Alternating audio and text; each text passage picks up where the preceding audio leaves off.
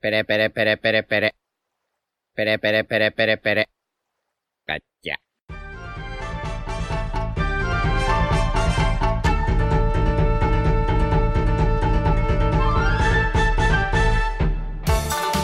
Hola Nakamas, bienvenidos una semana más a Radio Pirata, vuestro podcast de One Piece. Hoy estamos aquí como cada domingo, pero no estamos con nuestra tripulación habitual porque falta nuestro traidor, nuestro querido Yute, Kanyute, que ha decidido abandonarnos esta semana, pero bueno, volverá.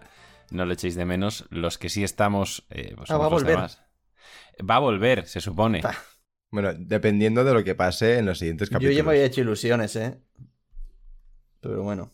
Eh... ¿Que ¿Quiénes sois? No os he presentado. Para- ahora mismo para el espectador medio sois unas voces randoms.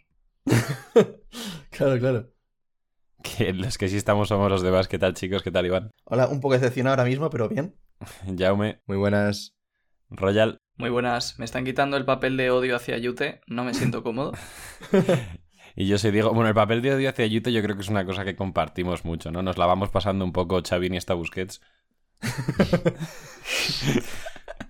Sí, sí. Y eso, pues nada, desde aquí te mandamos un saludito, Yute, eh, que te jodan. Y vamos a hacer, pues como cada domingo, la review del capítulo de One Piece. Y en este caso, pues es el capítulo 1017 titulado Órdenes. Como siempre, pues vamos a hablar primero un poquito de la portada. Seguimos con los pedidos. eh, y esta vez tenemos a un chimpancé armando el cuerpo de Boogie como un rompecabezas. Eh, pues ahí está. Literalmente esta portada está sacada de la teoría de Royal, ¿eh? El chimpancé Luffy y Boogie de la teoría de la semana pasada que va a Sí, aparecer. eh, qué curioso que justo hablásemos de Boogie bastante la semana pasada. Y justo en la siguiente portada salga Boogie con un chimpancé. Que bueno, el chimpancé lo No me menos, gusta pero- ser yo quien lo diga, pero Oda ya lo tenía planeado. De hecho, Oda ya lo tenía planeado. Dios, ¿habéis visto que hay otro meme de esos, pero que es eh, Usopp y pone, de hecho, eso ya lo desmintió Oda? Sí. No, yo no lo he visto. Yo no lo he visto. Me encanta.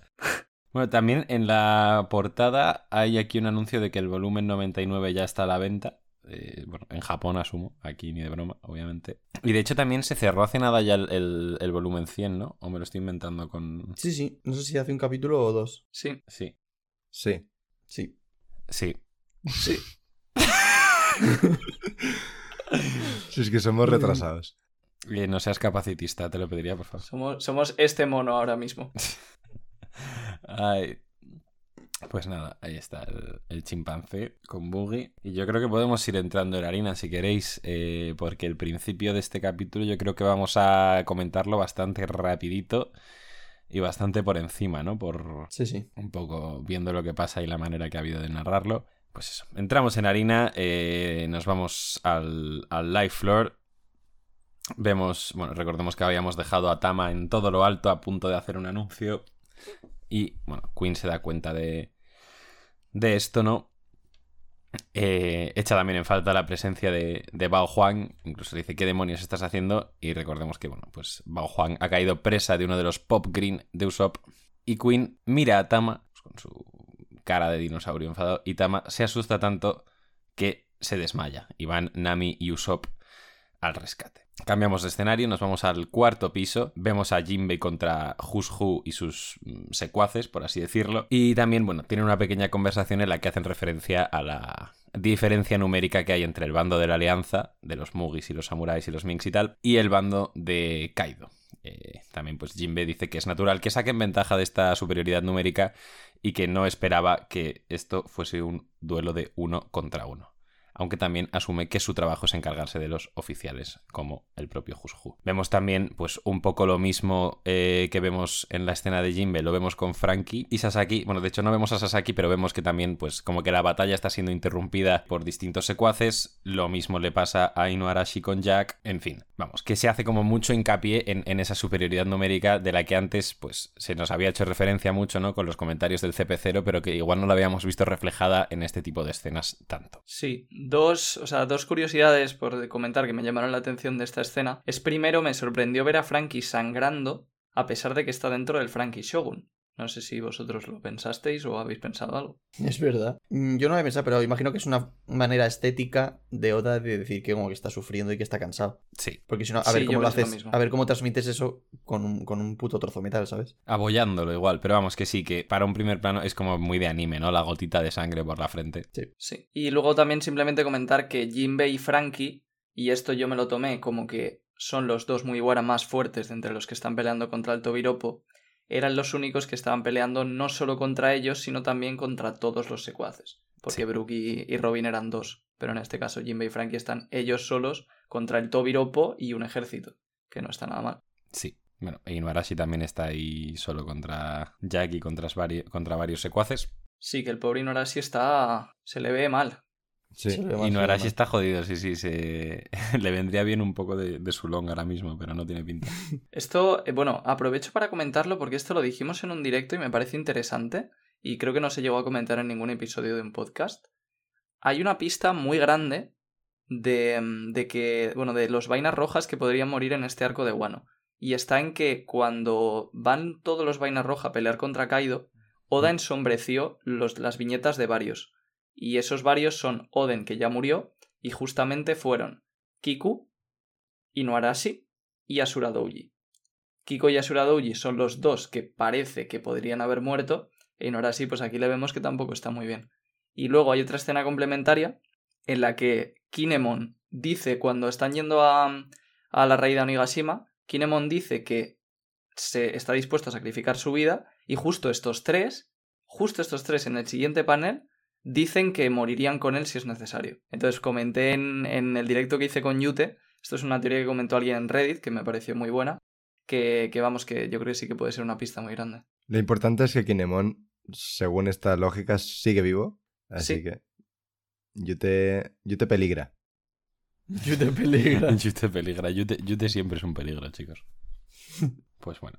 Cambiamos de escenario, ¿no? Volvemos al, al live floor, si no me equivoco. Y vemos que los gifters se han dado cuenta de que los pleasures y los waiters que estaban al servicio de Queen, pues se han cambiado de bando al ver que Queen no tenía ningún reparo en acabar con sus vidas y deciden eliminar a todos los traidores. Eh, al mismo tiempo vemos a eh, Nami y Usopp animando a Tama a que por fin dé su discurso. Vemos también, bueno, a Queen observando toda la escena intentando que alguien acabe con ella, pero nadie puede ahogar el grito de Tama en el que dice a todos los gifters que han comido sus kibidango que ayuden a Luffy, a Momonosuke y a todos sus amigos, y que ahora están de su lado. Bueno, pues por fin se ha cumplido esto, ¿no? Sí, o sea, este momento a mí no me ha gustado mucho porque no me ha transmitido lo que creo que debería haberme transmitido. Es decir, esa sensación de euforia, de ese punto de inflexión en la guerra, etc. Porque si en el último capítulo terminas el capítulo con esto, después de ver que están todos en la mierda y de que dices, coño, se les ve fatal, y de repente Tama hace esto, dices, vale, en plan como una bocanada de aire fresco. Pero en este capítulo, encima, después de tantos paneles, que si los gifters, que si la, puta madre que los parió, que me dan igual, pues es que se me ha hecho muy poco. Y encima me ha hecho gracia porque eh, ha sido la primera vez, bueno, no la primera, pero Oda ha tenido que poner paneles eh, de Frankie, de Jinbei y tal, y Norashi, que se ve que están en, infer- en inferioridad numérica, pero ha tenido que ponerlos estos paneles solo para que luego lo de Tama tenga sentido, porque mm, en toda la guerra, en cien y pico capítulos, nunca habíamos notado que realmente fuera un hándicap lo de que fueran menos. Solo lo habíamos visto bien con el jueguecito este del, CP, del CP0. Y la verdad es que este momento se me ha quedado un poco, pues, corto. Sí, o sea, sí que es una cosa que se veía en plan de que eran menos, pero en la práctica nunca se había casi notado. Entonces, cuando ahora Tama dice esto, tampoco te vienes muy arriba porque es que tampoco hay mucha diferencia, ¿sabes? O sea, tampoco es que estuviesen sufriendo demasiado, o por lo menos no lo parecía. No, o sea, lo, lo ves justo ahora, casualmente. Sí. Qué oportuno que hay unos cuantos paneles que Oda te está diciendo, mira, mira, de verdad que, que, que les está... Que son les- menos. Sí, sí, que, que son menos, que, que, que de verdad que les jode. Sí, es como cuando no has hecho los deberes y a última hora ahí tal. Sí. Sí, yo estoy de acuerdo que entre un poco que esto es una cosa que sabíamos que iba a pasar, que los gifters al final, pues bueno, son lo que son, y que la manera de narrar no ha sido igual la mejor, sí, sí que se ha quedado, estoy de acuerdo con Jaume, un poquito flojo el momento. Y además que también quería comentar una cosa que para mí añade a esa, pues a esa falsa tensión, ¿no? Es el hecho de que Tama se desmaye, te lo dejen ahí como en un cliffhanger, y luego literalmente la próxima vez que la ves ya está de pie y no ha pasado nada, ¿sabes? Es como, Sí. ¿para qué has hecho eso? No, pero bueno, eso en parte, yo más como un, como un cliffhanger lo veo como algo de Tama. Eh, No, no es la primera vez ni la segunda que Tama se desmaya así de forma tonta. Sí, pero como para qué intentas hacer eso si no hay ningún tipo de intención, ni tensión, ni nada detrás. Creo que es como el gag cómico, así como Sanji está con las mujeres y Zoro se pierde, pues Tama a la mínima que no sé qué se desmaya. Y yo creo que es más el gag exacto. cómico. Y ya está. Yo creo que eso realmente es por eh, darle algo cómico antes del momento épico. Eso en general Sí. yo creo que se usa bastante y funciona bien normalmente.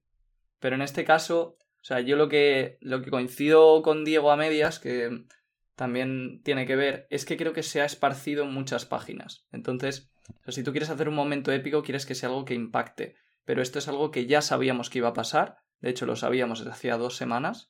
Y encima, dentro de este propio capítulo, se ha esparcido a lo largo de seis páginas o así. Entonces, ha perdido ese impacto. Completamente. Completamente. Pero bueno, pues, Pues parece nada, que... todos, sí, todos todos en un el poco de acuerdo. sí. Yo creo que para una vez que nos salimos de lo de fanboys y yo te estaría de acuerdo con nosotros y no está aquí. ¿Te imaginas que Yute justo fuera el... Ay, Ayude, es, es capaz de haberle encantado esto, ¿eh? No, no, es que le veo capaz de estar, estar nosotros que justo no nos ha gustado esto y yo te decir, pues solo por joder, a mí me ha flipado. Sí, sí, sería una cosa muy yute. Pues ahí queda eh, el cambio de, de bando propiciado por Tama. Veremos qué consecuencias tiene en el futuro. Vemos, cambiamos de escenario, vemos a Luffy, que bueno, recordemos que ha sido rescatado por los miembros de la banda de Lo. Le están ya sacando el agua que tenía dentro. Básicamente, pues nada, una viñeta para confirmarnos que ya está ahí bien y a salvo. Vemos también a Tama, eh, bueno, como entre sorprendida y, no sé, exhausta incluso por lo que acaba de hacer. Y también vemos a Shinobu y a Momonosuke, eh, bueno, y a este último, pues ¿no? llorando y lamentando lo que él piensa que es la muerte de Kinemon y de Kiku. Que no tenemos confirmación, pero bueno. Parece que es... El Momonosuke me parece que tiene sentido que asuma que ha muerto, la verdad. Sí. Sí.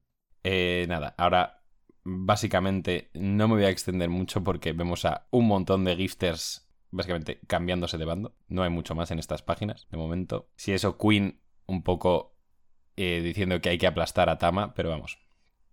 Gifters peleándose contra, contra miembros de la banda de Kaido, básicamente. Sí, lo curioso es que, bueno, yo por lo menos no llevaba la cuenta de dónde había dado Tama y, y sus aliados Kibidangos. Entonces me ha sorprendido ver que están realmente por todas partes. Sí, eso es logro de Usopp. Claro, sí, pero por ejemplo, en, en la zona de Jinbei y Hushu yo no recordaba que hubiera también gifters con, con Kibidangos. Por Es que ejemplo. no debería, en teoría. No, es que yo interpreto que llegan. Ahí llegan. Sí. Puede ser, sí, sí, sí. Incluso también en lo- de, en lo de Jackie no Arashi tampoco sabría decir, pero bueno.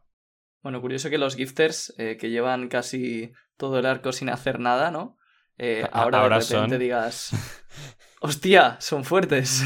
Sí, sí. Bueno, a ver, ojalá equivocarme, pero yo creo que van a seguir sin hacer nada. Es, al fin y al cabo es pues un recurso para que cuando mm, gane el bando aliado no sea un guionazo porque eran muchos menos, ¿sabes? O sea, ahora se han, Sí. pasado de, se han pasado de bando y ya esa ha sido toda su función y ahora ya como que pues tiene más sentido que ganen los otros, pero no van a ganar por los gifters. Es verdad No. que los gifters, para mí, eh, aprovecho para comentarlo, han sido de las mayores decepciones de este arco, yo creo. No digo que sea nada importante, pero es verdad. Así que cuantas menos páginas les dedique Oda, por mi parte, mejor creo. Vaya. Pues los gifters, obviamente, ya hemos visto que han cambiado de bando. De hecho, bueno, pues los que llegan a donde estaba peleando eh, Jimbe con Hushu le dicen que ellos se encargarán de sus, de sus hombres, de sus secuaces, ¿no? Y que Jimbe se centre en derrotar al propio Hushu. Más paneles de gifters traicionando a Kaido, transmisiones por todas partes de que básicamente los gifters están cambiando de bando. La sala de comentaristas, mi sitio favorito de Guano con el CP0, diciendo- me hace mucha gracia. Vaya, ¿qué, es, eh, qué raro es esto. ¿Qué pudo haber pasado? Aquí no se, o sea, no se han enterado ni del clima en los del CP0, ¿eh? O sea, están más perdidos que un pulpo en un garaje ahora mismo. Es, es increíble. Están un poco, sí, para, para ser la agencia de inteligencia, la verdad que... Sí, no, no, no, no están demostrándolo mucho, ¿no? No, no. Aquí el, El tipo este del sombrero del CP0 está pensando, madre mía, la de fichas que voy a tener que cambiar ahora, madre.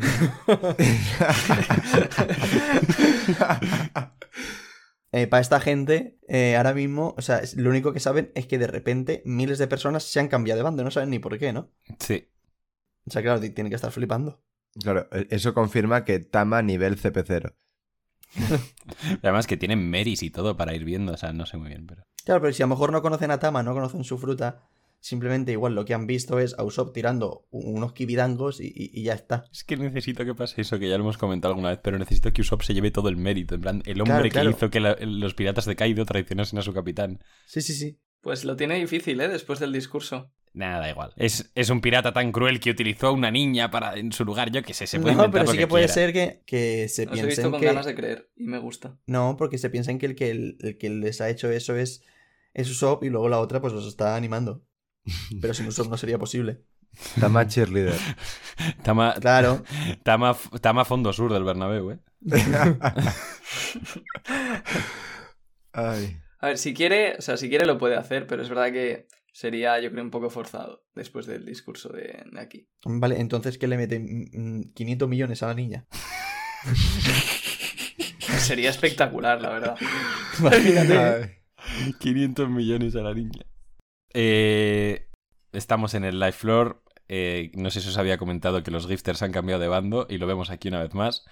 Eh, llegan transmisiones por todas partes. A Queen, obviamente, esta situación no le hace ninguna gracia. Nami y Usopp felicitan a, a Tama por haber logrado eh, con éxito el plan de sus kibidangos. Vemos a Tama cansada, o sea que yo creo que podemos asumir que esto la desgasta, aunque no esté haciendo nada físicamente, ¿no?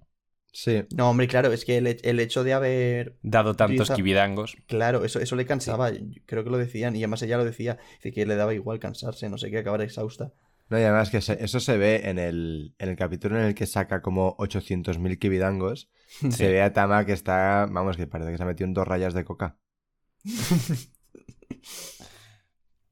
Bueno, mira, y justo hablando de lo de Usopp, vemos a, a como Nami felicitándola, pero Usopp en plan, nuestro plan ha salido a la perfección, o sea, cuidado. Cuidado, cuidado. Sí, sí, ¿Sabes? cuidado. Como que ya... ya Hay apropia- esperanza. Exacto. Bueno, Queen eh, pues ve todo esto y se dispone a, disparar un rayo láser desde su boca contra Tama, al darse cuenta de que todo esto es obra suya.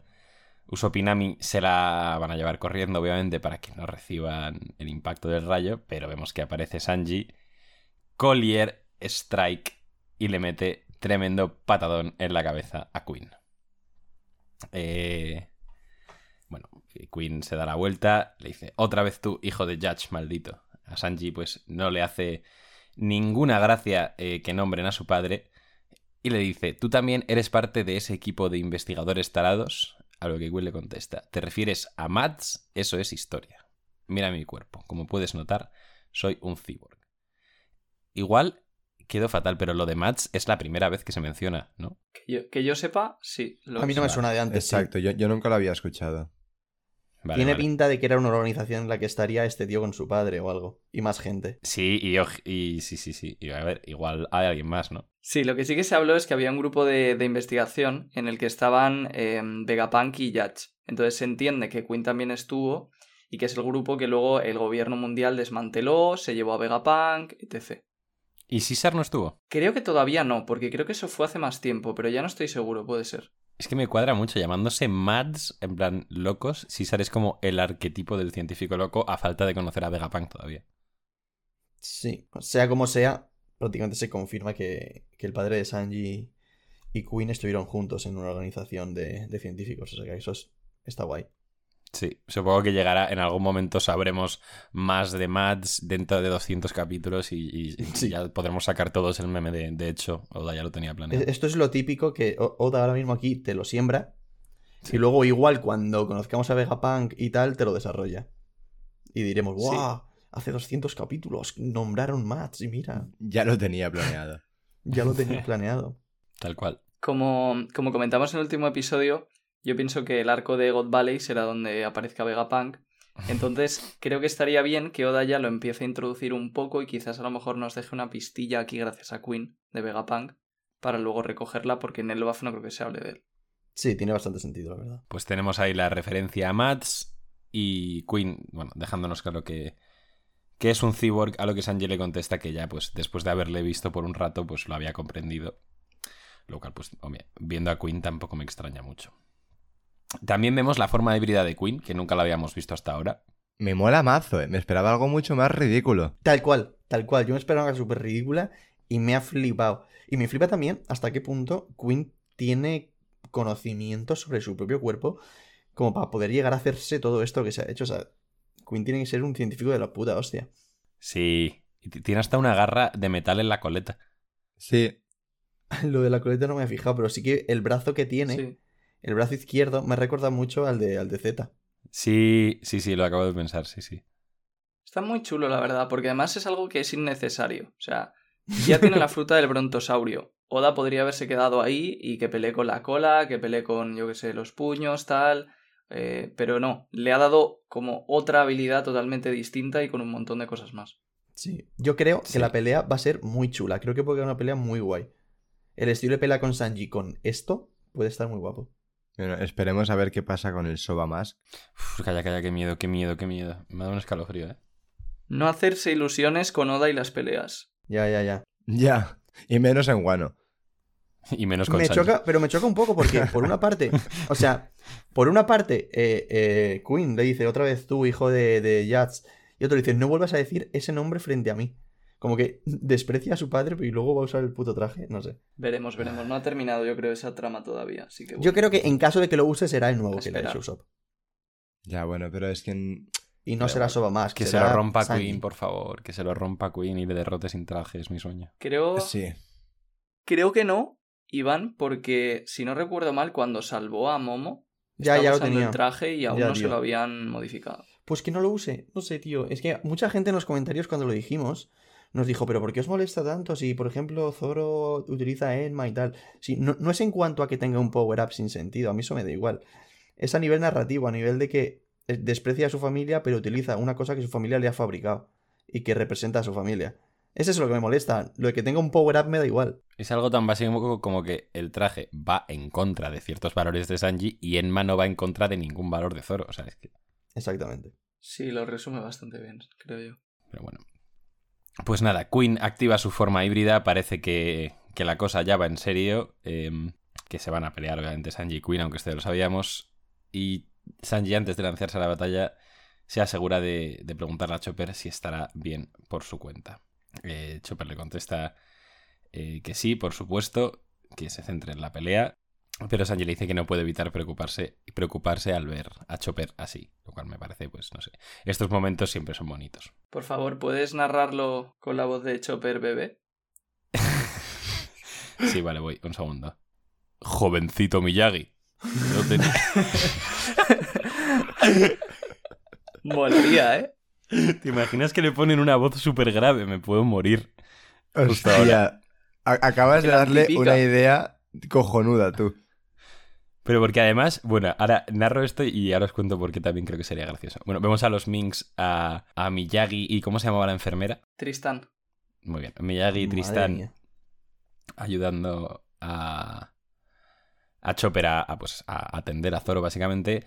Y Chopper dice que no sabía que en Zou eh, tenían este tipo de remedio. Eh, básicamente, hay una droga que permite una super recuperación, pero que tiene, obviamente, tiene, tiene truco la cosa. Y es que tomar esta droga, que obviamente se la quieren dar a Zoro, puede provocar que el dolor se multiplique una vez se pasen los efectos. y vemos que han hecho a Chopper todavía más pequeño y más adorable como efecto secundario de eh, la nueva Rumble Ball. Nos recordemos ¿no? que estaba desarrollada también por César. O sea, ahora es tan pequeño que todo su cuerpo cabe en el casco. Sí, sí. Sí. Eh, yo quería comentar que F por mí, no sé si os acordáis que dije, buah, molaría mucho que el efecto secundario fuese que Chopper se transformase en un bicho todavía más grande, un bicho enorme y descontrolado. Casi, ¿eh? Casi. Casi. Me gusta, me gusta que lo hayas recordado tú, porque Sí, yo no sí. me acordaba, pero es totalmente cierto. Toma bicho. A a mí me han hecho gracia algunos tweets que he visto de cómo Oda se ha embolsado millones de merchandising con un puto dibujo. Sí. También. Esto me recuerda mucho también eh, al coño, a la, la- la primera vez que Luffy utiliza la tercera marcha, que también se, se convierte en, en- en un enano. Pues ahora Chopper igual a- a- se ha excedido y se hace enano también. Sí. Sí. Y comentar que el nombre de este chopper es Bebé Abuelo Chopper. Por eso Sí. he, hecho lo- he dicho que me hacía gracia lo de la voz grave, porque es un bebé, pero es un abuelo. Por algún Sí, motivo. ah, una cosa que me flipa de One Piece es cómo Oda se da la licencia cómica de, en plan, representar a personajes cuando pasan cosas así. O sea, yo recuerdo que me reí mucho cuando en el Barati está Luffy que tiene que eh, limpiar platos para Zef y tal, para, tiene que estar ahí un año. Y cuando aparece con el delantal, te vuelve a presentar a Luffy y te pone en un hiatus de la piratería, el chico de, la- de las tareas, Monkey D. Luffy. Es que me hace mucha gracia este hombre. Sí, eh, cuando hace cosas así, por ejemplo, en las peleas, eh, contra Enel cuando se pone en modo, modo imbécil. Luffy, Sí. Esas cosas Sí. son... suelen ser Sí, y cuando usó era una espada, ¿no lo hizo también? ¿O me lo estoy inventando? Oh, qué Sí. puto Sí, momentazo, eso también fue muy bueno. Que de hecho en el anime, el propio Usopp, cuando Zoro se lo pone, el propio Usopp hace como un sonido de ching. En plan. Sí, es verdad. Eh, nada, sí, yo- yo- podemos ya. ¿De qué más queréis hablar? De que no tenga nada que ver con el capítulo, si os apetece. De Naruto. Hombre, sí, no, que, no, que no pase un podcast sin hablar de Naruto. Exactamente. Eh, bueno, pues eso. eh, Chopper, Tristán y Miyagi van a administrar la droga y Zoro, que ha oído toda la conversación, dice que se la den ya. Eh, Miyagi le dice que si es que no ha oído ni una palabra de lo que, de lo que ha dicho, de las advertencias, dice Zoro, pueden discutir lo que le pasará a mi cuerpo después, pero si no puedo pelear ahora, no servirá de nada. Pues eh, classic Zoro moment, ¿no? Sí. ¿Creéis sí. que esto de Zoro va realmente a tener luego repercusión en Zoro? Absolutamente ninguna. Ojalá. Yo creo que igual luego al acabar la pelea acaba de destrozado.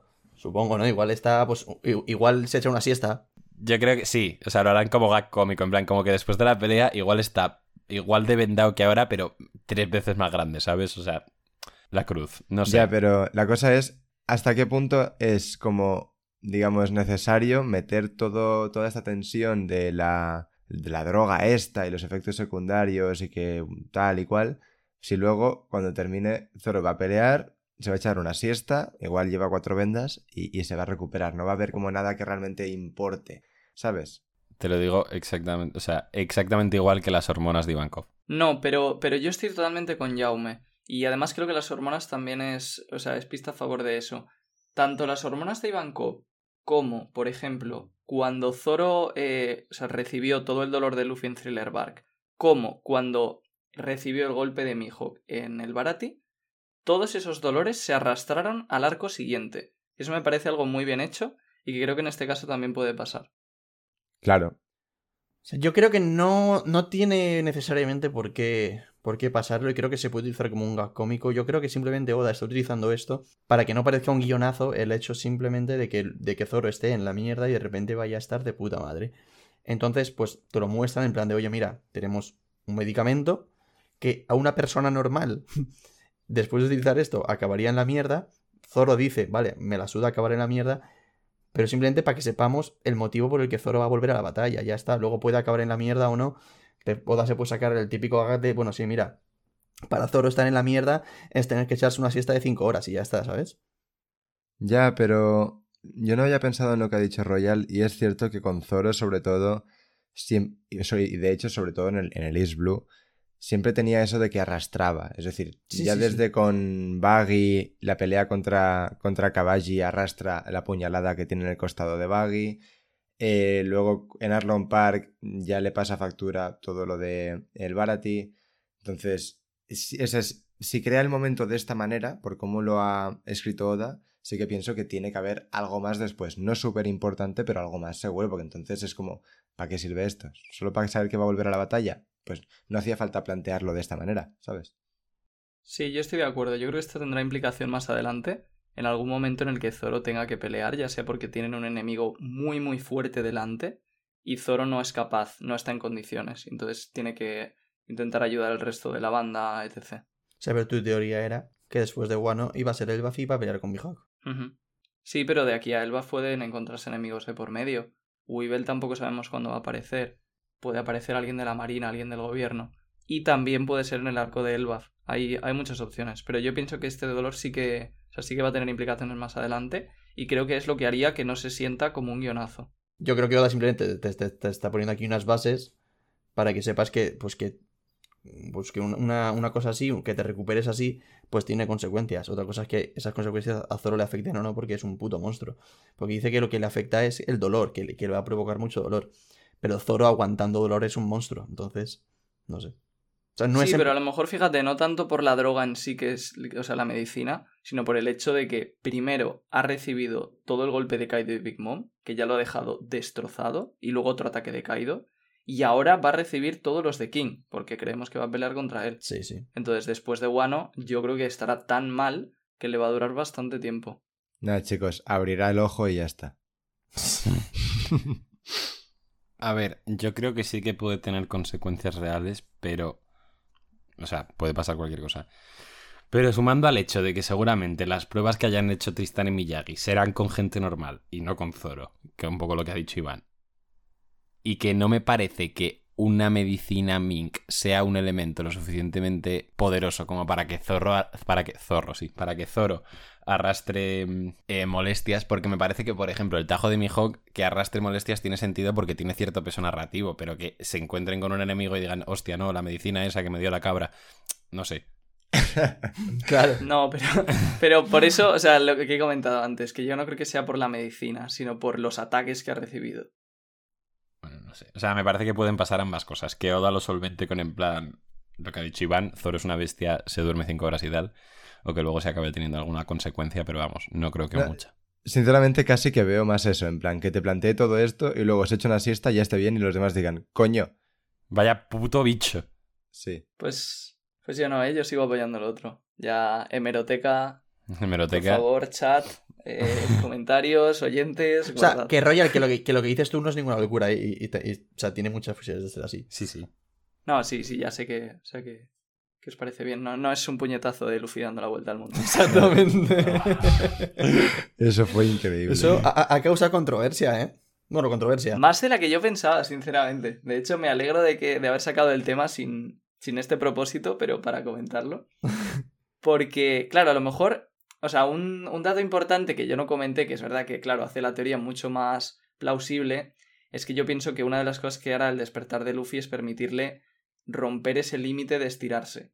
Que, que sabemos que tiene, que bueno, le preguntaron a Oda y dijo que el límite eran 10 gomu-gomus o algo así.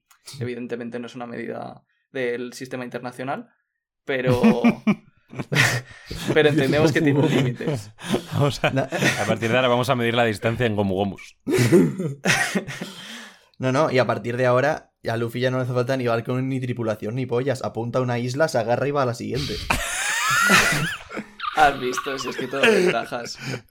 No necesita a Carrot como vigía. Si Claro, no, pero ni a Carros ni a nadie. Alarga los ojos y llega a Laugh Tale. sí, claro. Bueno. Bueno, pues ya, ya que estamos hablando de la Gomu Gomu, luego podremos discutir más a fondo porque vamos a la siguiente sección y a la última del capítulo. Volvemos al cuarto piso. Nos vamos con eh, Hushu y Jimbe.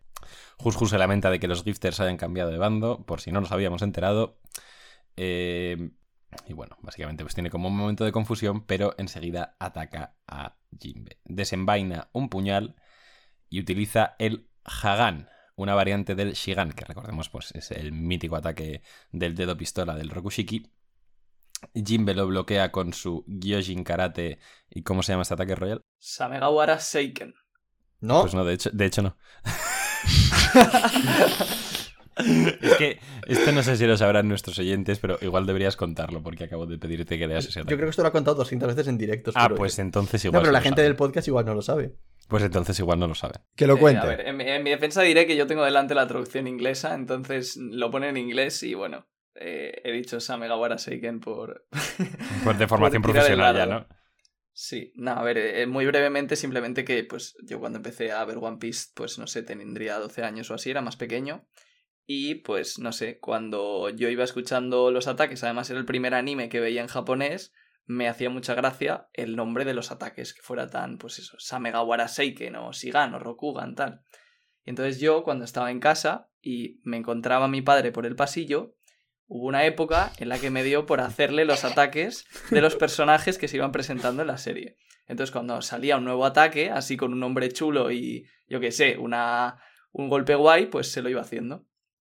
Y nada, pues empecé con, con todos los ataques del, del Rokushiki, porque daban bastante juego. Y luego, claro, salió Jinbei y ya lo de Jinbei pues fue una locura, porque también eran bastante impresionantes.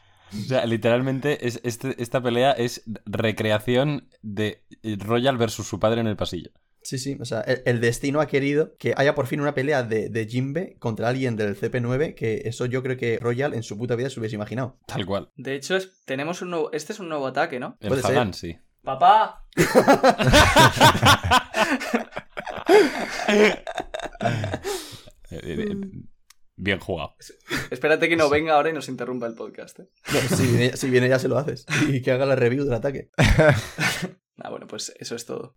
Pues tras esta maravillosa anécdota, eh, Jinbe detiene el ataque de, de Hushu con su puñetazo. Vemos que Hushu también, para esquivar el puñetazo de Jinbe, utiliza el Soru. Ya van dos técnicas del Rokushiki. Salta hacia arriba, utiliza el Rankyaku. Ya van tres. Claro, Jinbe se queda pensando. También le dice, eh, estás utilizando el Tekai, ¿no es verdad? Bueno, básicamente como que se da cuenta de que está utilizando el Rokushiki el arte marcial utilizada por el gobierno mundial, y recuerda que hace mucho tiempo escuchó que un miembro del, CIEP del CP9 escapó de prisión y que le resultó extraño que arrestaran, pues básicamente, a un miembro del CP9, a un agente secreto. Eh, a Jusju le parece increíble que recuerde algo así y dice, pues sí, básicamente era yo. Tú nunca me viste, pero yo a ti sí. Aquí queda explicada, pues, esa semilla que plantó Oda, ¿no? De que tenían como relación en el pasado. Básicamente lo que yo interpreto aquí es que eh, escapó de Impel Down, ¿no? Y vio a Jinbe escapando también, pero Jinbe no le vio a él. Y esa es toda la relación que tienen. Pues, pues, pues vaya puta mierda. A ver, es lo que se da a entender, ¿no? Con Pero- esta conversación. O sea, ¿cuándo escapó este tío de Impel Down? ¿Cuándo lo de Luffy? Porque no veo otro momento. Sí, yo pienso que él escapó en ese momento y por eso esto me gusta mucho porque me encanta que Oda enlace tantas cosas juntas y además yo siempre he tenido el monillo de ver a alguien que escapara de Impel Down que no fueran los piratas de Barba Negra porque se nos dijo que había escapado gente muy poderosa.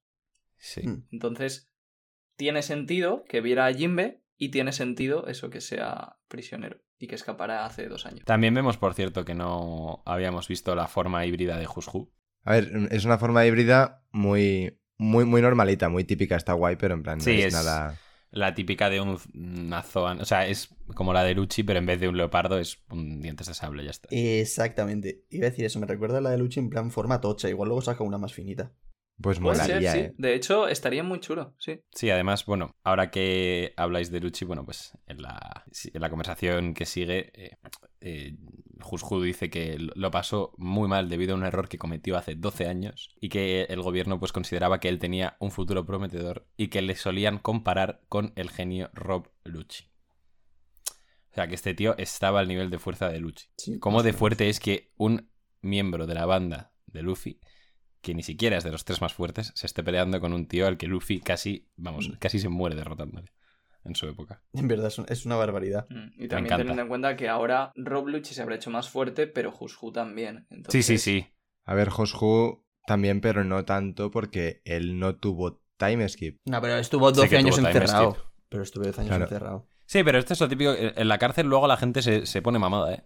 Sí, ¿no? De hacer ejercicios en, en- en el, en el Sí, patio, ¿no? De reclusos. Sea, si Hushu escapa de prisión, él escapa de prisión justo antes del time skip, entonces, si hace 12 años que estuvo ahí, estuvo 10 en prisión, ¿sabes? O sea, 10 años en la cárcel. tiempo para hacer dominadas, flexiones, pegar a la pared, vamos, de, de todo.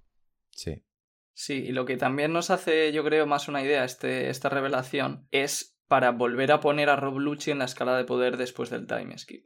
Porque si Oda hace énfasis en que alguien que está peleando contra Jinbe era rival de, de Rob Lucci, pero da a entender como que estaba por debajo, Sí. significaría que Rob Lucci ahora mismo puede ser. Tampoco me gusta meterme linealmente en escalas ahí, pero no sé, a lo mejor quizás pues cercano a un almirante, algo así. O sea, de todas maneras, lo que dicen es que tenía un futuro prometedor y que solían compararle con, con Rob Lucci, imagino que cuando eran jóvenes, cuando eran pequeños. Sí, luego, luego cada uno ha podido desarrollarse más o menos, o sea que no tiene por qué estar ahora mismo al nivel de, de Rob Lucci, Sí, un ¿sabes? poco Vini- Vinicius. Vinicius, Vinicius. A ver, al fin y al cabo, las escalas de poder en One Piece son algo que tampoco hay que tomarse al pie de la letra. Y sabemos que Who es cerca del nivel de Lucci. Lucci, por lógica, está un poquito por encima, pero decir que es nivel almirante me ha parecido una flipada como lo del puñetazo alrededor del mundo. Es decir, No, no Y- tanto. Y mira, mí- y mira que. A mí no. ¿eh? igual cerca, y yo, yo diría, en plan, a ojo, y mira que estas cosas no me gustan, pero diría que igual Lucci, ahora sabiendo esto, es- está qui- quizá cerca, un poquito por debajo del nivel de calamidad, entre Tobiropo y calamidad, ¿sabes? Sí, Claro, yo estoy de acuerdo. yo he comentado cerca de nivel almirante porque me parece que estaría a un nivel de comandante de Yonko y para mí por lo menos los comandantes de Yonko están pues un nivel por debajo de almirante. Sí, sí, tal cual. Yo estoy de acuerdo. Mm, Vale, sí. Bueno, a ver, es, es- es absurdo especular. O Porque sea, es literalmente. casi nivel es que almirante. cerca, cerca a lo mejor era una palabra muy ambigua, pero en Sí. mi cabeza era eso. Y, y he, he dicho almirante más que nada para compararlo con alguien del gobierno. Porque, no sé, para pensar pues en, en líneas de la guerra final y, y demás. Ya. A ver cuál es el papel de Lucci ahora, porque es un, es un tío que ya tuvo su protagonismo en Ernest Lobby, pero claro, ha vuelto a aparecer y parece que va a cobrar poco a poco importancia, no sabemos de qué manera, y a, ver cómo reutiliza el personaje Oda, ¿eh? porque es una cosa que no suele ocurrir mucho en One Piece. No sé hasta qué punto tendrá mucha importancia. O sea, peleará en la guerra final, obviamente, del lado del gobierno mundial, pero yo me lo imagino con un combate contra alguien del ejército revolucionario, pero tampoco, obviamente, contra Sabo, ¿no? Y contra Dragon menos. Pero yo qué sé, contra. Igual me, igual me llamáis flipado, pero yo qué sé, contra Koala o contra Ivankov o alguno de los otros comandantes. Sí, Karasu, Belovetti, alguno de estos. Sí. Morley. ¿Y el otro cómo se llamaba? A mí me parece que Roblucci está bastante por encima, ¿eh? Bueno, no, tío, los comandantes del ejército revolucionario yo creo que son súper fuertes y que no hemos visto nada todavía. O sea, yo en- entiendo el, el punto, pero me dio la sensación por, los, por las frutas del diablo que Oda les dio, que los quería crear más como supports, como personajes que ayudan a un ejército, pero que individualmente en combate no son tan fuertes. A mí me dio esa impresión, al menos. Mm, no sé. O sea, a ver, sobre todo con la de Velo Betty entiendo ese pensamiento. Pero yo creo que tienen que ser gente poderosa 100%. O sea, no- o sea el ejército revolucionario es una organización súper grande y justo tiene en plan cuatro comandantes. Yo creo que tienen que ser los cuatro bastante fuertes. Yo estoy con Diego. Sí, sí, estoy de acuerdo, pero bastante fuertes al nivel de Roblucci, no sé. Yo por eso al principio pensaba que pelearía contra Sabo y que también por eso se le ha dado tanto énfasis en las películas y tal, que se ha creado pues eso, que no sé si ha sido en una o en dos películas que han peleado entre ellos. En una, en una. Pero claro, es cierto que también existe la posibilidad de que Sabo pelee contra Kainu, ¿no? Que dice mucha gente y entonces Yo es ya lo que más contra, opciones lo veo. contra Roblucci pues sería un poco raro. Sí, o sea, yo el Sao Akainu lo veo. O sea, yo si Sabo no derrota a Kainu, me decepcionará. Y es que siempre he pensado que Luffy iba a derrotar a Kaino, entonces por eso he emparejado a Roblucci con, con Sabo. Pero bueno, puede ser. Claro, tú siempre has pensado que Luffy iba a derrotar a Kaino antes de saber que había un enemigo que también era parte del gobierno mundial, que, eh, gobierno mundial, perdón, que estaba por encima de Kaino. No, no, eh, lo tenía ya en cuenta en la ecuación. O sea, tú crees Vale, que va a derrotar que- a Kainu y luego a Im. No, no, que va a derrotar a Barba Negra y luego a Kainu y luego a Im. Y luego se va a echar una siesta, chaval, de un mes. Ese va, va- a llevar una cantimplora llena de drogas de estas de Miyagi y Luffy. A ver, es que el hecho de que eh, Luffy derrote a Kainu, en parte tiene casi el mismo sentido que Sabo le derrote. Es decir, por lógica, Akainu es de esa organización de la Marina el mandamás ahora mismo. Encima, todo, con todo lo de Ace, lo lógico es que le derrote Luffy. Ahora, ¿por qué, por qué le derrotaría a Sabo? El único motivo de peso que veo por por el que sea Sabo el que derrote a Kainu es solo porque tiene la mera mera. No. No, sí. Y porque Sabo tiene la espinita de no haber estado en la guerra. Exacto. Imagínate el momento de Luffy va a pelear con Akainu y llega Sao y dice, no, yo me encargo, en plan, no pude estar hace dos años, ahora déjame hacer esto a mí y tú tira para adelante". Exactamente. Ya, exactamente. pero es que yo lo que veo, o sea, yo entiendo lo que decís, ¿eh? pero lo que veo es que si Sabo no tuviera la mera mera, ese momento sería menos probable. ¿Me explico? Bueno, Sí, pero la tiene. pa- Pero para la que tiene. Sabo pelee. Ya, pero, es, que pero precis- para- es que precisamente a lo mejor Oda le ha dado mera mera igual para eso. Ya, ya, pero que digo que para que Sabo pelee contra Kainu, eh, sin, sin la fruta de la mera mera, lo que veo es que si él no tiene esa fruta, que es más simbólico, mm, debería pelear Luffy. Pero lo, lo que le da más opciones a, a Sabo, más allá de que hay otras, es sobre todo que tiene la mera mera. Que Sí, para mí es una mezcla de las dos, la verdad. Sí. Yo, yo entiendo que el versus de Sabo contra Kaino es un versus que mola mucho y a mí me encantaría verlo también. Pero analizando por encima, para empezar, tenemos que la Marina, lo lógico es que pelee contra los piratas, y creo que se ha establecido así, y los revolucionarios contra el Cyberpol. Y luego, si Sabo pelea contra Kainu, ¿quién derrota al resto de almirantes? A mí me parece mucho más lógico, por cómo estamos viendo las cosas, que los almirantes peleen contra los Mugiwara. Kizaru contra Sanji, Fujitora contra Zoro, Ryokugu quizás contra Jinbe o contra Yamato y, y Luffy contra Kainu. Me parece más, más razonable. Y luego también está el tema de toda la rivalidad que Oda ha ido creando entre Luffy y Akainu a lo largo de, de la serie, que también me parece pues que lo ha hecho para que peleen. O sea, en parte creo que tienes razón, pero por otra parte, me gustaría que al ser una guerra final sea totalmente caótica y que cualquiera se pueda enfrentar a cualquiera. Y que da igual que seas revolucionario, o que seas pirata, que seas marine, que seas del gobierno mundial, da igual. Si te cruzas, te peleas y punto. Y eso me Por cómo es One Piece, es algo que no creo que sea de esa manera, eh, sinceramente. Igual sí que hay un caos y tal, pero No, pero y que no es como si la Marina y el Cypherpol fuesen a ir cada uno por su lado en la guerra. Claro. A ir todos juntos. ya, pero, pero bueno. O sea, yo solo digo que por cómo estructura Oda las guerras y estas cositas, ya se, vi- se vio en Marineford y, y se está viendo en Wano. Mm, Sí, mm, caos y mucha cosa esporádica, pero al fin y al cabo está todo muy... Que no, que no se dan estos casos que, que dices cualquiera contra cualquiera. O sea, dentro del caos, generalmente no suele ocurrir esto, está todo muy... Dos más dos son cuatro, ¿sabes? Entonces en la guerra final yo creo que va a ser más de lo mismo. A ver, quién sabe. Sí. Pero yo sí que creo que va a ser Sabo contra Akainu. O sea, el mayor problema que yo veo para que Luffy pelee contra Kainu es, uno, que serían demasiados versus, que eso Sí. estoy de acuerdo, y dos, a nivel de escalas de poder, Oda tendría que darle un power-up importante a Kainu después de haber derrotado a Barba Negra. Pero yo confío que ambas cosas son eh, relativamente fáciles de, de solventar. Bueno, Entonces tú consideras que el versus para la guerra final de Sabo sería Luchi. Sí. Me o parece- alguien más fuerte poco, del eh, me parece. CP0 que no conocemos aún. Yo creo que Rob Lucci tiene más sentido. Es que precisamente yo creo que Kaido tiene que llegar a la guerra final como prácticamente ya el sucesor de... Caído. Hoy, perdón, Kaido. Kaido. Mm, joder. Sabo. Perdón, ¿eh?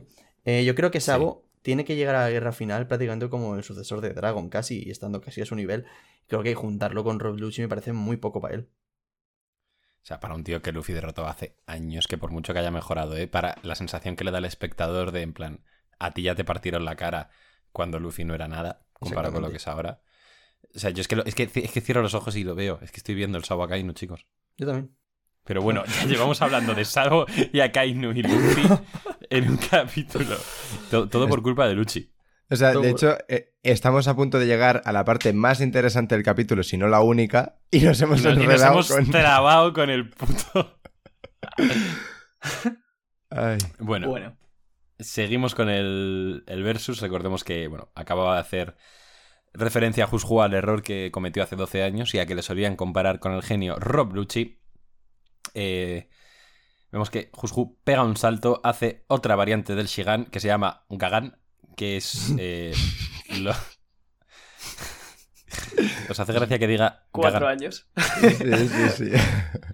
Bueno, pues es en vez de ser eh, con el dedo o con la espada, como he hecho antes, es con la mandíbula. Básicamente hace un disparo mandíbula que Jinbe esquiva, pero vemos que deja un hueco increíble en una columna que tiene detrás. Me ha gustado mucho esto. ¿Sabes a lo que me recuerda un poco? A, a Arlong. A Arlong, sí. A mí a- al otro, al, al Jody. Pero sí. Bueno. Em, Jinbe, después de que Jushu le cuente su vida, le dice, vaya, usas muy bien el Rokushiki. Tu situación suena desafortunada, pero no parece tener nada que ver conmigo. Sí, he, he visto memes en Twitter que cambiaban el diálogo por quién te ha preguntado. Buen dato No, te aventaste, pero...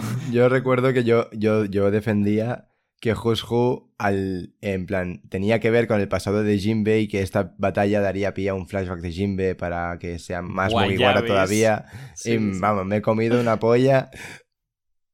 Nos la hemos comido, nos la hemos comido. Pues ahora llegamos a probablemente lo más interesante de todo el capítulo. Después de que Jimbe le diga que él no tiene nada que ver con su situación desafortunada, Juro que contesta que no, que todo lo contrario, que él es un orgulloso miembro de la tripulación Muiguara y que ese nombre siempre recordará su amargo pasado, pues hace 12 años falló al proteger una Kumanomi, una Kumanomi perdón, que estaba siendo transportada en un barco del gobierno. Hace dos años, Muiguara sorpresivamente logró convertirse en una figura famosa, y fue ahí cuando descubrió que la Gomu Gomu Nomi robada había sido consumida por él. Fin del capítulo 1017 y me parece también importante destacar la nota al pie aquí, que el propio Oda nos dice, una Akuma Nomi tan importante que el gobierno mundial la custodiaba. ¿Qué pasa con la Gomu Gomu, chicos? Pequeño inciso, pequeño inciso, estas anotaciones, que es algo que eh, da, suele dar pie a confusión, eh, y, por eso mismo yo lo investigué hace tiempo, las ponen los editores, no las pone Oda. Y los editores suelen fliparse bastante. Entonces hay que intentar, yo creo, no sacar conclusiones de las anotaciones y solo de los diálogos del capítulo. O sea, en teoría esa frase es como el... como el narrador, ¿no? No, tampoco es un narrador. Ah, ¿no es un narrador? No. Ah, yo eh, toda mi vida he pensado que era el narrador. Pero yo supongo que... O sea, Oda no dejará que pongan lo que les dé la gana, ¿no? Para que os hagáis una idea, es una frase que no aparece ni en los volúmenes que se imprimen, ni siquiera en la versión oficial de, de Biz, que luego se publica en, en Biz. literalmente acabas de hacer con esta información que nunca más me fije en esta anotación, porque si no viene de la, de la mano de Oda, me da completamente igual lo que puedan decir estos chavales. Sí, pienso igual. que bueno, saben, a ver, estos chavales saben el final de la serie. ya, eso es lo que os iba a decir. Pero... me da igual, o sea, si no viene de la mano de Oda puramente. A ver, chavales, o sea, que no creo que Oda diga así, pon ahí que sí, que la ponlo, que me la suda, sí. Venga, pon lo que sea. O sea, no. No sé. No, pero si os fijáis, siempre suelen poner cosas que ya el propio capítulo da a entender, de forma que ellos no están revelando nada. Aquí, por ejemplo, aunque no pusiera esta frase, es algo que se interpreta por el capítulo. Sí, pero como que lo refuerza bastante. Claro, o sea, hay mucha gente que se piensa que simplemente es una fruta más que tenían, igual que tenían las que le dieron a Kaku y tal, y que simplemente las tenían. Y en cambio esta frase puede dar a entender de que hay más motivos detrás de que la tengan, de que es una, es una fruta importante. Claro, pero ¿tú crees que si no fuera importante, Oda no le daría esta viñeta y esta importancia al final del capítulo y no habrían metido a Hushu en la cárcel solo por perderla? Yo personalmente creo que aunque no pusiese esto, lo consideraría importante. Pero, por ejemplo, el otro día estuvimos hablando con Yute y hoy que no está, Yute dijo que era sin más. Eh, a mí, bueno, me parece que entre esta, esta importancia del diálogo final y sobre todo, lo que dijo Kaido cuando derrotó a Luffy y, lo tiró de Onigashima, que dijo, ¿cómo, ¿qué ibas a decir? Gomu Gomu no. ¿Qué? Vaya, otro que no puede ser Joy Boy. Me parece que, bueno, pues hay, hay ciertos cabos que se pueden ir atando, ¿no? o sea, yo, yo, cuando lo leí. De acuerdo. Yo lo primero que pensé es que es la fruta de Joy Boy. Es que eso sería para mí un mojón pero, un mojón increíble. Porque, tío, porque Luffy es Luffy. O sea, Luffy ya es verdad que carga el legado y todo esto. Muy bien. Eh, y evidentemente tiene que haber un paralelismo con Joy Boy. Pero, tío, es que, que, además tenga la misma fruta. O sea, porque por un lado está, Luffy tiene la misma fruta que Joy Boy, porque sí, por paralelismo. Me parece una mierda, sinceramente. O tiene la misma fruta que Joy Boy, porque la Gomu Gomu de repente tiene algo como la OPOP que es muy peligroso y muy buscado y, en plan y custodiado por el gobierno mundial. Pues también me parece un guionazo increíble. La Gomu Gomu debería ser para mí una fruta normal como cualquier otra y ya está. Y que estoy de acuerdo. A mí la gracia de la Gomu Gomu y de que la tenga Luffy es que sea una fruta de mierda que utilizada por un individuo peligroso, pues puedes, puedes dar mucho de sí. Por eso creo que eh, para el gobierno. No, pero por eso creo que para el gobierno es tan importante esa fruta, porque ya vieron cómo la, cómo utilizaba yo y voy. Sí, a mí lo que, lo que me da rabia que estoy con Jaume es que es el simbolismo lo que se pierde. O sea, Joy Boy ya de por sí es un personaje que yo pienso que se va a parecer muchísimo a Luffy, porque en mi opinión va a tener el sombrero de paja, va a ser igual de sonriente y aventurero que él, y va a tener también la característica que no tenía Roger de que todo el mundo que le conoce se quiere unir a él, por así decirlo, o le apoya. Entonces, si a eso le añades la Gomu Gomu no Mi, me parece muy cutre porque veríamos en el, en el flashback del siglo vacío, veríamos a una persona que es prácticamente un clon de Luffy. Y no creo que eso sea ni lo que Oda quiera ni lo que nosotros queremos. Entonces yo sinceramente, a pesar de que, igual que vosotros, cuando leí esto, lo primero que pensé es que sería la fruta de Joy Boy, creo que no es esa opción, que se nos escapa algo y también mm, he estado intentando pensarlo un poco, he leído comentarios de la gente, me han dado algunas ideas. Así que bueno, debatimos un poco esto, lo de que sería... ¿Qué opináis si fuera Joy Boy? Pero ahora os comento alguna que creo que puede ser buena. A mí no me gustaría que fuese la fruta de Joy obviamente, por todos los motivos que ya habéis dicho. Si Oda acaba haciendo eso, seguramente lo hará de una manera que me acabe gustando, pero a priori no me gustaría. Y así a bote pronto se me ocurre una puta tontería, en verdad, pero que igual con el despertar de la Gomu Gomu, puedes, como que puedes convertir todo en goma, puedes hacer, puedes asegurarte de que Marie Joa nunca sea destruida o algo así. Porque si es de goma, ¿cómo la rompes? Con Haki. Claro. Pues, eh, pues te pones haki, más haki, ya, o sea, yo qué sé. Ya, pues pero el gobierno tendría que encontrar una persona increíblemente fuerte e increíblemente fiel que sea capaz de desarrollar la fruta hasta El el propio nivel... Im. Im, vale, pero ¿y por qué no se la ha comido antes Im? Es buena pregunta. ¿Y por qué la tenía Shanks? ¿Y por qué...? Claro, lo de Shanks es otro tema. ¿Se la robó Shanks a este tío? Eh, parece ser que sí. Pero vamos, que es que yo creo, o sea, yo creo y espero que básicamente Shanks tenía esa fruta no por ser un personaje muy importante, sino porque mm, la tenía que tener Shanks porque Luffy se la tenía que comer. Eso por un lado. Y que luego, pues, Oda le ha dado este trasfondo y que también se la quitó a Hushu. Y claro, como que pega que Shanks es capaz de quitarle una fruta al gobierno porque, coño, es Shanks. Y ya está, pero que al, fin y al cabo todo se resume en que la tenía Shanks porque Luffy se la tenía que zampar, y si- porque si no, no habría One Piece. Y, y que la tenía Hushu, el por qué la custodiaban y tal, pues yo no creo que sea nada que tenga una importancia a tan gran escala. Será algo importante seguramente, pero, pero no nada así de Joy Boy, que si la Gomu Gomu eh, tiene un poder que puede salvar el mundo, proteger no sé qué, no, o sea, yo no creo que vaya por ahí los tiros. Yo sí que creo que Shanks la tenía por algo, ¿eh? ¿Sabes lo que pasa, Jaume? Por partes. Que mm, yo creo que siendo la fruta del protagonista, o precisamente no le das ninguna importancia y juegas el gag cómico de que es una fruta de risa, que es la más débil y que Luffy consigue que sea la más fuerte, o si le das importancia lo haces en condiciones. Quedarse a medias me parecería lo peor. Entonces yo creo que si Oda ha metido esto, de verdad la fruta tiene que tener algo bastante serio, bastante importante. Y la idea que a mí más me ha gustado de lo que, de lo que me han comentado, porque esto eh, se me ocurrió hablando con, con Alejo, un suscriptor, es lo que comentaba Diego del despertar. Creo que quizás Oda aquí está empezando a introducir el despertar de Luffy porque va a hacer algo muy especial o, o muy distinto o muy tocho y, y que no es tan parecido a lo que hemos visto ahora con el despertar de otras frutas, porque ya hemos comentado muchas veces que el despertar de Luffy sería un poco raro si simplemente es volver de goma el, el entorno.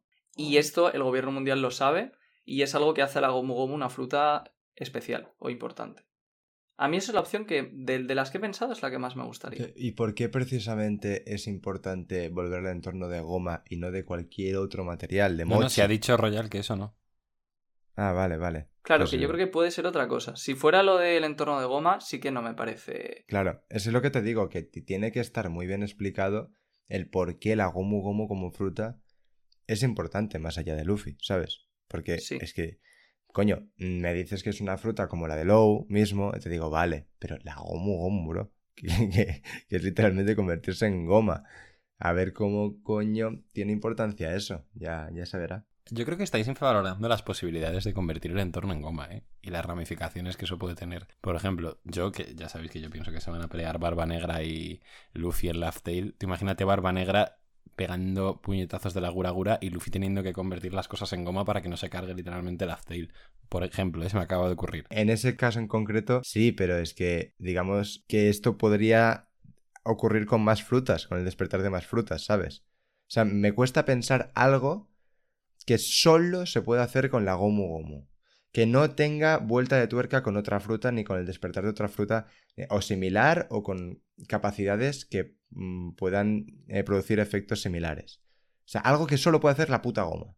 Sí, yo, yo estoy con Jaume. Creo que, creo que tiene que haber algo mucho más especial.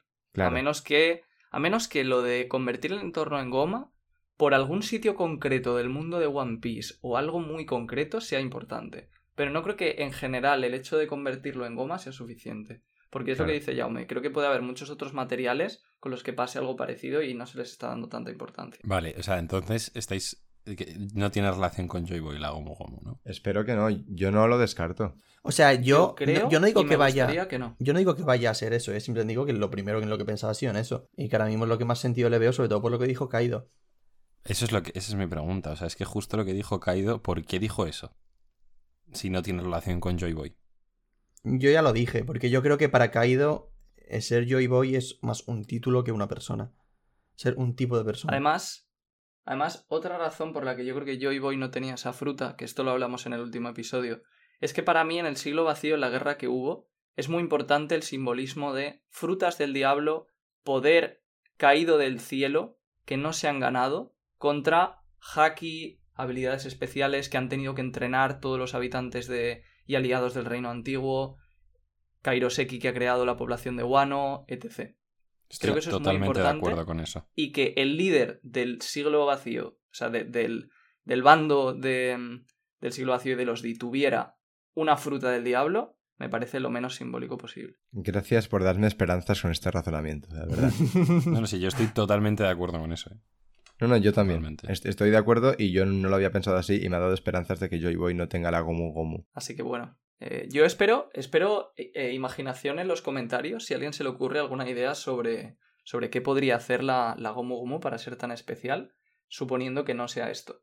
Puse un tuit también el, el viernes y me sorprendió porque había muchísimo debate y se nota que a mucha gente pues se le ha pasado esta idea por la cabeza e igual que a nosotros no le ha gustado las posibilidades que puede, que puede Es que yo creo que la gracia de la Gomu Gomu era en que fuese una mierda de fruta y que no tuviese nada de especial. La gracia estaba en que hasta la peor fruta, en manos de, de una persona con una ambición increíble, puede convertir a alguien en el rey de los piratas. O sea, quiero decir, Luffy hubiese sido el rey de los piratas con cualquier fruta. De hecho, me he cargado antes de grabar el SBS en el que le preguntaron a Oda por la fruta de Luffy, porque era tan ridícula comparado con el resto de frutas. Y dijo, la respuesta es simple. He cogido la habilidad más ridícula. Si el protagonista fuera el típico chico fuerte, dudo que pudiera continuar escribiendo la historia durante tanto tiempo. No importa cuán seria la historia se, se vuelva, Luffy siempre va a estar ahí para estirarse e inflarse. Claro, pero es que entonces la idea de que la fruta tenga un poder oculto o una cosa así, a mí no me gusta. No, o sea, con lo que acaba de, de- de leer Royal, si eso son palabras de Oda, 100% que la Gomu Gomu no tiene nada. O sea, ojalá lo de la Gomu Gomu se quede en una especie de cliffhanger, porque Oda está juguetón que solo tiene que ver con que es una fruta normal, pero tiene que ver solo con cosas de Who's Who y a tomar por culo. Ojalá de verdad que simplemente sea una fruta que tiene. lo que hemos dicho antes. Que eh, aquí, por lo que dicen aquí parece que es como súper importante, pero ojalá simplemente sea una fruta más que tenía el gobierno y que a quien le entregan una fruta la tienen que custodiar independientemente de cuál sea y si la pierdes pues tienes un castigo. No porque sea más importante que otras, sino porque es posesión del gobierno y el gobierno no se puede permitir que, que le roben frutas. Ya está. Sí, es que ya está. O sea, sí que pienso Yo que puede personalmente no haber... creo que sea eso, ¿eh? Me da No, la o sensación sea- de que se le está dando más importancia. Estaría muy bien que fuese eso, pero Eh, claro, estaría muy No. bien. no tiene sentido la importancia, si no. O sea, Se yo, lo que ha dicho como mucho pienso que puede haber un, una historia detrás de la fruta. No tanto hacia Joy Boy, no tanto hacia que la fruta tenga un poder de estos que dices, hostia, pero ni tampoco algo tampoco como lo de solo Who. Tiene que haber una historia detrás de la fruta, no tanto por la fruta, sino por lo que ha pasado con ella, ¿sabes? Sí, exacto. E- Esa es otra opción que yo entonces- veo. Yo creo, yo creo que va a ser por ahí. Y Royal, ¿tú crees que Shanks la tenía de casualidad? Claro, es otro debate muy interesante, que no hemos hablado mucho. Una teoría que vi que me gustó es que Shanks quería darle la fruta a Ace. Y eso tendría sentido si la fruta es especial. O sea, si, si asumimos que la fruta es especial por alguna razón, es posible que Shanks quisiera hacerse con esa fruta para dársela al hijo de Roger. Que por cierto, ahora que has mencionado a, a Roger, no lo estamos comentando porque lo vemos como súper obvio, ¿no? Pero mu- hay mucha gente diciendo que es tan importante porque era la fruta de Roger, la Gomu Gomu. Creo que ni de puta coña. Para empezar, Roger no tenía fruta y creo que tampoco nadie de su tripulación. Y en el caso que tuviese una fruta, si fuese la Gomu Gomu, hubiesen reconocido a Luffy por Roger, ¿sabes? Que fue hace 20 años, no hace 800. ¿Quién coño ha dicho que Roger tenía algo? Uh, mucha gente en comentarios y tal. Mucha Twitter. gente piensa que No puede ser. Sí, sí. Te lo juro que Mucha gente piensa que Roger tenía fruta por el mero hecho de que dicen de que a Roger se le ha visto pelear muy, muy, muy poco. Y que justamente en los momentos en los que se le ha visto pelear no se ha visto que tenía la fruta. Pero a nivel narrativo para mí eso no tiene ningún tipo de sentido. Pero ninguno. O sea, estás tú que pelea con barba blanca y tiene fruta y no la usa. No, y que además es que al principio de la serie, cuando Buggy cuenta cómo se comió la fruta sin querer, o sea, ahí no se sabía que Roger era el capitán, pero sí que se ve una escena en la que como que Shanks comenta que el capitán ha dicho que solo un idiota se comería una fruta o algo así. Sí. Y que no le pusieron Kairoseki a las esposas, que eso me parece que también puede ser porque el Kairoseki no lo había pensado aún y tal, pero vamos. Claro. No, no, para mí mm, Roger no tiene sentido. Que no, que Roger no tenía fruta, me parece De hecho, eso, eso que has dicho, Iván, me parece que va bastante en contra de la teoría de, de que Shanks se la quisiera llevar a Ace. Porque, o sea, una cosa que se me estaba olvidando es que en ese momento, entre la tripulación de Roger, el hecho de comer una fruta era más bien un handicap, más que Sí. una ventaja. Entonces no tendría mucho sentido que Shanks se la quisiera llevar al hijo de Roger. Y me gusta porque es una opción que no quería que, que sucediese. Eh, una cosa que también he visto bastante gente decir es si la relación de Shanks con el gobierno tiene que ver con la fruta. Con esa fruta en concreto no creo. No creo. No, simplemente os lo comento porque es algo que he visto decir a, a varias personas. No, yo creo que la gente se vuelve loca por in- intentar encontrar una explicación a la relación de Shanks con el gobierno y a cualquier mínima cosa que relacione a Shanks con, con el gobierno ya lo unen. Yo creo que no. No, de hecho, es curioso porque, bueno, hay mucha gente, por desgracia mucha más de la que yo pensaba, que cree que Shanks es malo. ¿Vale? Entonces, eh, el hecho de que Shanks le robara una fruta al gobierno, ya como que es como, ¿lo quieres todavía más claro o no? De hecho, sí, sí, sí, no lo había pensado. También hay gente diciendo que el que le, el que le robó la fruta a Jushu es un random y luego es Shanks el que se la robó a ese random, ¿sabes? Claro, sí, eso tiene un montón de sentido. Yo creo que es Shanks, la verdad. Obviamente. De todas formas, lo que sí que es llamativo es que con la relación que tiene Shanks con el gobierno y que parece que le respetan mucho, aún así haya robado una fruta tan importante para ellos y no haya tenido unas represalias, al menos que sepamos. Ya, pero piensa que hace muchos años de eso. Pero es que no sabemos por qué Shanks es importante para el gobierno. Igual meramente usa su posición de Yonko y hay algo... O sea, igual en ese momento Shanks no era tan importante para el gobierno, ¿sabes? Puede ser, sí, sí. Pero bueno, al final es algo que le han perdonado. Si no ha hecho luego nada para remediarlo, el gobierno mundial se lo ha perdonado. O sea que suma puntos a lo, lo valioso o lo respetable que es Shanks para el gobierno. Sí, que aun a pesar de haberle robado algo valioso, le siguen respetando y lo siguen teniendo en cuenta. Eso es. Y la culpa es de Jushu, que, que el pobre, pues nada, ha impel down. Y nada, luego, pues por comentar más detallitos, eh, simplemente se ha también especulado que Jushu podría ser un personaje extraño del CP9 que se vio en el flashback de O'Hara, que iba con Spandine. Y bueno, no lo podéis ver porque nos estáis escuchando solo de audio, pero si os ponéis a buscar, lo tenemos nosotros aquí delante, hay una imagen en la que se ve claramente, al menos en mi opinión, aunque ya sabemos lo que ha hecho Oda con las apariencias de muchos personajes, ¿no? Marco viejo versus Marco ahora, Rayleigh viejo versus Rayleigh ahora, Sí.